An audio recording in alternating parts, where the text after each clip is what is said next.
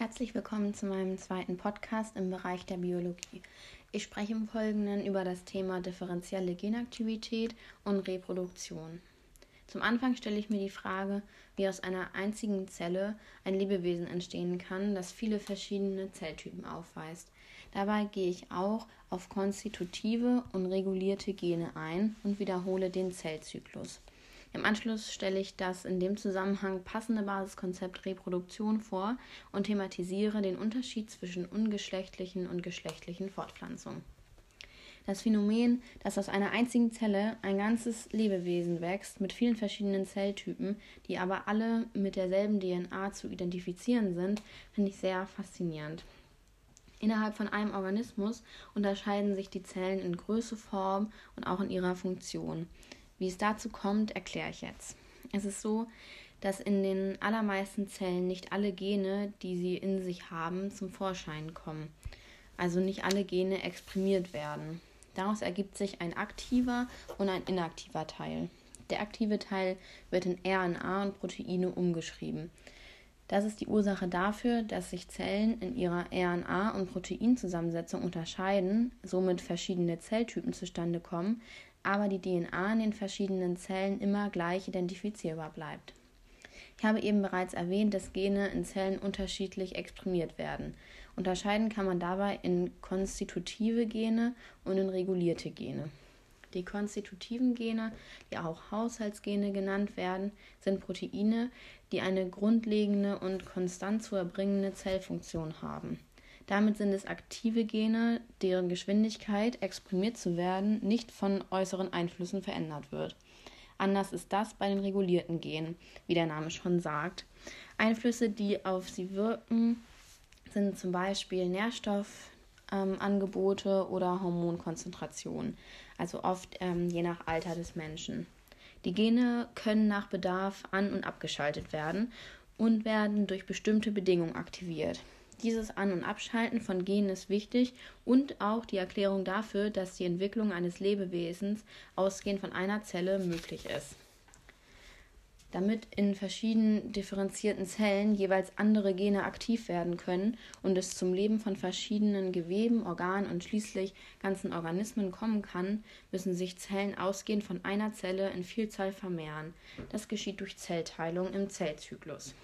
Den Zellzyklus ähm, kann man aufteilen in die Mitose und in die Interphase. In der Interphase wird die Zelle auf die Zellteilung vorbereitet, indem die Chromosomen verdoppelt werden. Dies geschieht in der DNA-Replikation. Um jetzt das nochmal aufzugreifen, ähm, reicht die Zeit nicht ganz, also das würde den Rahmen etwas sprengen, aber nachzulesen ist die Replikation der DNA auf der Seite 84 und 85 ähm, im Biobuch.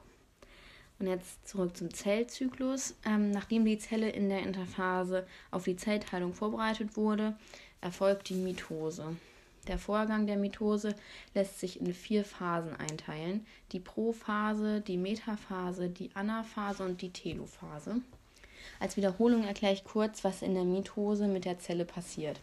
Ziel des Ganzen, also der Mitose, ist es, eine Zelle in zwei erbgleiche Tochterzellen zu teilen also in zwei Zellen, die dieselbe DNA enthalten.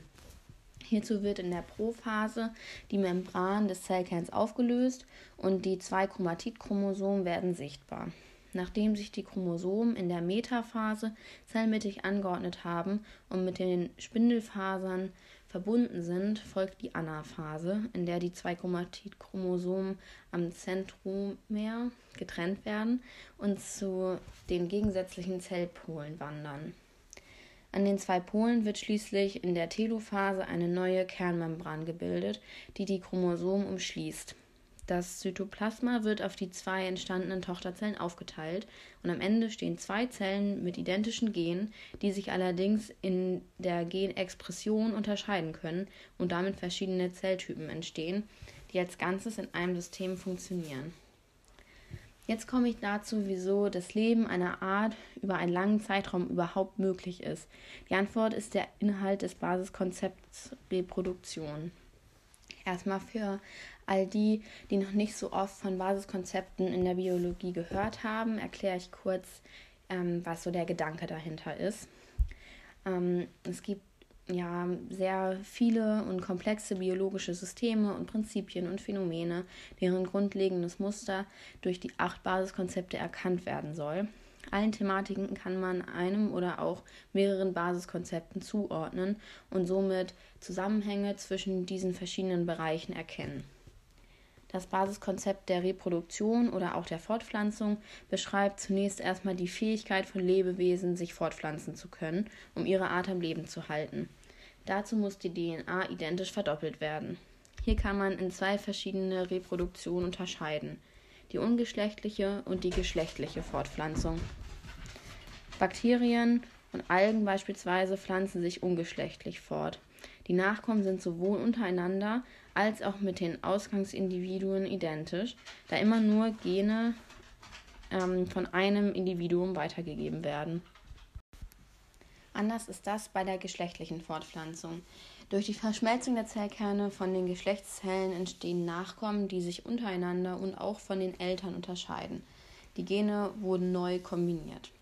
Die Aspekte ähm, Replikation, Zellteilung und Fortpflanzung, die unter dem Basiskonzept der Reproduktion zusammengefasst werden, sind ein entscheidender Teil in einem biologischen System und ein wesentliches Merkmal des Lebendigen. Damit komme ich auch ähm, schon zum Schluss von meinem Podcast und bedanke mich für eure ähm, Aufmerksamkeit und euer Interesse.